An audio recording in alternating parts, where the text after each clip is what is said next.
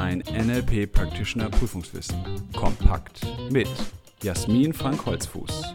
Der Podcast mit der Wissensessenz aus zehn Jahren erfolgreicher NLP-Ausbildung.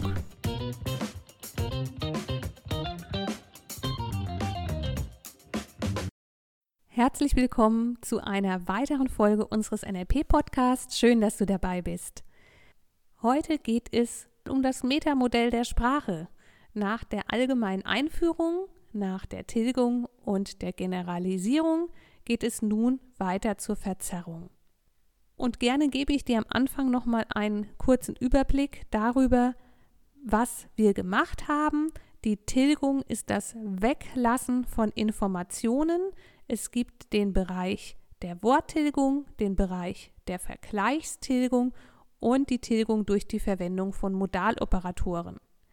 Die Generalisierung ist die Verallgemeinerung von Einzelerfahrungen. Und auch hier gibt es Untergruppen, nämlich den unklaren Einzelbezug, das heißt fehlender oder generalisierter Referenzindex und die Universalquantoren.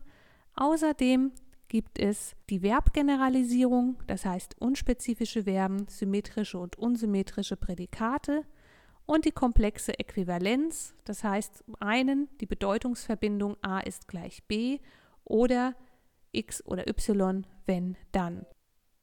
Und zu guter Letzt gibt es den verlorenen Performativ. Das ist eine Pauschalaussage aus dem eigenen Weltmodell. Der Urheber wird weggelassen und es wird so dargestellt, als wäre diese Aussage allgemein gültig von allen für alle. Heute in dieser Folge geht es um die Verzerrung, das heißt um eine Veränderung der Inhalte, auch um eine konstruierte Bedeutungszuschreibung. Das heißt, zum einen gibt es hier den Vorteil, sehr kreativ zu sein, sehr viel Fantasie spielen zu lassen. Es gibt Visionsentfaltungsmöglichkeiten, kreative Entfaltung. Also es ist sehr kreativ, erfinderisch. Es hat also viele positive Aspekte zu verzerren macht Geschichten auch spannend, macht Filme interessanter, aber es hat eben in der Kommunikation und für das eigene Weltbild auch Nachteile, indem zum Beispiel inadäquate Bedeutungsgebungen erfolgen, indem ein gewisser Kontrollverlust auch mit einhergeht und auch häufig Verantwortung delegiert wird. Eine Untergruppe der Verzerrung ist das Interpretieren, das heißt das nicht gesagte Interpretieren oder Gedankenlesen und Vorannahmen. Was ist damit gemeint? Gedankenlesen bedeutet zum einen zu wissen, was der andere denkt, zum anderen, die anderen müssten ja wissen, was man selber denkt. Das heißt, da sind ganz viele Erwartungen drin, aber auch Befürchtungen und Ängste, sehr viel Interpretation. Und Vorannahmen sind, dass klar sein müsste dem anderen, was der Aussage zugrunde liegt. Das heißt, auch so etwas wie Bevormundung steckt da drin, dass es doch klar ist, dass der andere zum Beispiel nicht wissen will oder sowieso schon weiß. Also ein Beispiel für Gedankenlesen ist, mein Chef glaubt, ich kann das nicht. Das heißt, hier liest jemand die Gedanken des Chefs. Oder in der umgekehrten Richtung, wenn erwartet wird, die anderen müssten das wissen, wäre die Annahme, mein Chef muss doch wissen, dass ich das nicht mag. Also wird erwartet, der andere könne Gedanken lesen. Und eine Vorannahme könnte sein, ach, das würde dich doch überfordern. Da ist eine Vorannahme drin, die den anderen in einer gewissen Weise entmündigt.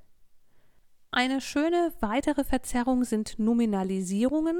Das heißt, Nominalisierungen sind rein grammatikalisch Worte, Hauptworte oder Substantive, die so klingen, als wären sie eben ein Hauptwort oder Substantiv, aber eigentlich ein Prozess darstellen, also ein Verb sind.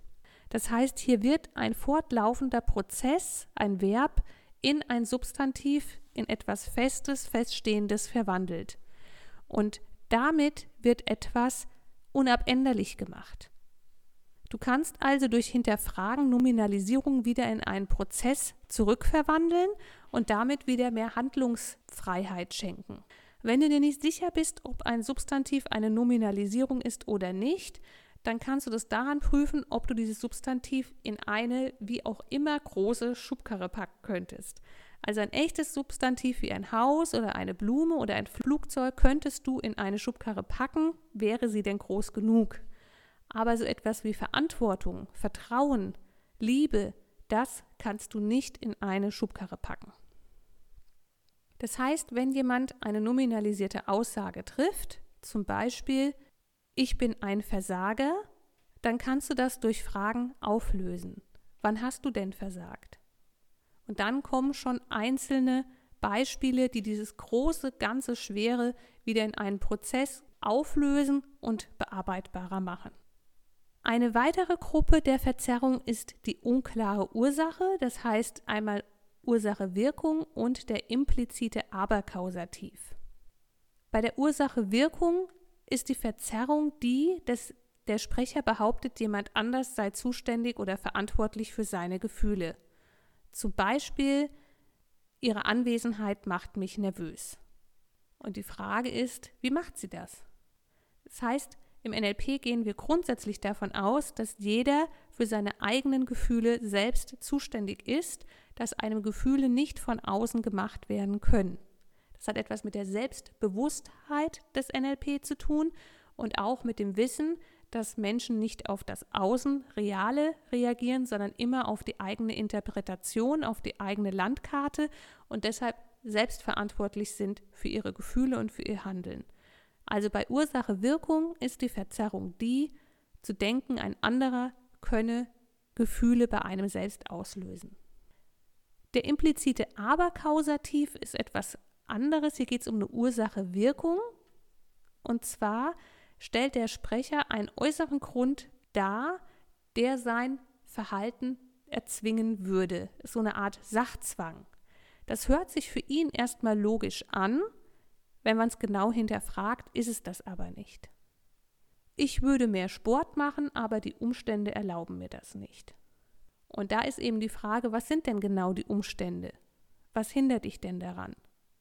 Das bedeutet, hier wird etwas dargestellt, als unabänderlich, als Sachzwang, der zuständig wäre dafür, etwas selbst nicht machen zu können. Ich wiederhole das jetzt nochmal.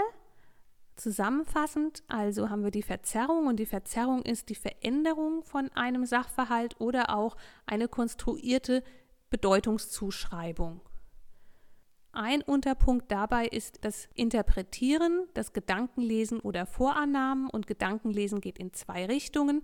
Einmal zu glauben, die Gedanken einer anderen Person lesen zu können, aber auch die Annahme, die anderen müssten doch die eigenen Gedanken lesen können, quasi vorauseilenden Gehorsam zu verlangen. Und die Vorannahmen sind etwas an Wissen vorauszunehmen, was der andere ja haben müsste oder was doch angeblich offensichtlich ist. Ein Beispiel war, das würde dich überfordern. Der Sprecher glaubt zu wissen, was den anderen überfordern würde. Da ist also eine Vorannahme drin. Der zweite Punkt bei der Verzerrung sind die Nominalisierungen. Nominalisierungen sind eigentlich Prozesswörter, die in Hauptwörter verwandelt wurden, die dadurch eine gewisse Festigkeit und Starrheit und Unabänderlichkeit bekommen. Die Auflösung von Nominalisierung, also die Auflösung dieser Metamodellverletzung, führt häufig dazu, dass die Prozesse wieder in Gang kommen können. Und dann gibt es noch den Bereich der unklaren Ursache, Ursache-Wirkung, impliziter Aberkausativ. Das heißt, bei Ursache-Wirkung wird einmal etwas in einen Zusammenhang gestellt, dass andere für die eigenen Gefühle zuständig seien. Jemand macht mich nervös zum Beispiel, und das sagen wir im NLP, das gibt es so nicht. Jeder ist für seine eigenen Gefühle selbst zuständig. Und die andere Untergruppe ist der implizite Aberkausativ. Das heißt, hier wird das Wort aber verwendet. Hier wird eine Ursache-Wirkung hergestellt, die quasi einen äußeren Grund ganz logisch zu benennen scheint für ein eigenes Verhalten. Das kann natürlich durch Hinterfragen auch sehr gut aufgelöst werden. Damit sind jetzt alle drei Metamodellverletzungen benannt. Im Buch kannst du sie alle nochmal explizit nachlesen. Dort sind sie auch mit Beispielen versehen und in Übersichten dargestellt. Wichtig ist dabei, du musst nicht immer alles im echten Leben auch sofort erkennen können. Wichtig ist, dass das für dich begreifbar wird, was wesentlich ist für ein Gespräch, für die Kommunikation mit anderen und natürlich auch, was wesentlich ist für dich selbst. Denn es geht ja nicht nur darum, mit anderen bestmöglich zu kommunizieren, sondern es geht ja im NLP um Selbstentfaltung und Persönlichkeitsentwicklung. Und gerade eigene Glaubenssätze sind gut erkennbar an Metamodellverletzungen im Bereich zum Beispiel der Generalisierungen oder auch eigene Einschränkungen durch Kausalzusammenhänge, beispielsweise ich würde ja gern für die Prüfung lernen, aber erst muss ich noch den Haushalt Picobello auf Vordermann bringen, da zu hinterfragen, ist das wirklich so? Was hindert dich noch daran?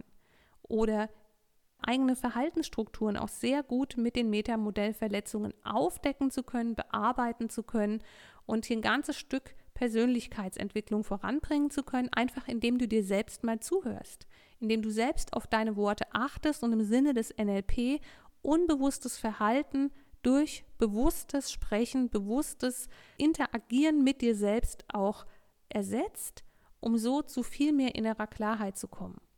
Das heißt, das Metamodell der Sprache dient natürlich der Kommunikation mit anderen, dient der Klarheit, dient auch dem Informationsgewinn, dient im Coaching ganz, ganz stark der Arbeit mit Glaubenssätzen, mit hinderlichen Verhaltensmustern, dient daran, auch die Landkarte durch Fragen eruieren zu können, die, das innere Weltbild genau kennenzulernen. Und das gilt wie so vieles im NLP nicht nur für andere, sondern ganz besonders auch und möglicherweise sogar im ersten Schritt für dich selbst, dich mal selbst zu entdecken und zu schauen, aha, wo habe ich denn für mich zum Beispiel einen impliziten Aberkausativ installiert oder dass du für dich selbst entdeckst, okay, wo ist denn meine Generalisierung, die mich wegbringt von meiner Selbsterkenntnis. Damit sind wir jetzt mit diesen Folgen durch das Metamodell der Sprache durchgegangen. Ich hoffe, es war alles möglichst klar und eindeutig für dich.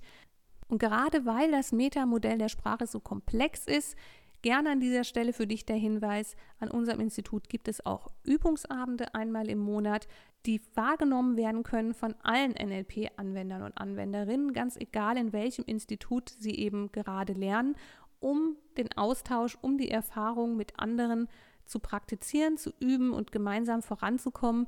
Und wir haben ganz häufig und immer wieder den Wunsch, mach doch bitte nochmal das Metamodell der Sprache. Also da bist du herzlich eingeladen, dabei zu sein. Und ich wünsche dir ganz viel Spaß mit dem Lernen und Leben mit NLP. Willst du noch mehr wissen? Mach dich schlau mit unserer Wissenssammlung auf www.nlp-ausbildung-holzfuß.de oder lies unser Buch das NLP Practitioner Prüfungswissen kompakt. Es enthält alles, was du für eine sichere und erfolgreiche Prüfungsvorbereitung brauchst. Bis zur nächsten Podcast-Folge mit Jasmin Frank Holzfuß. Eine gute Zeit mit NLP.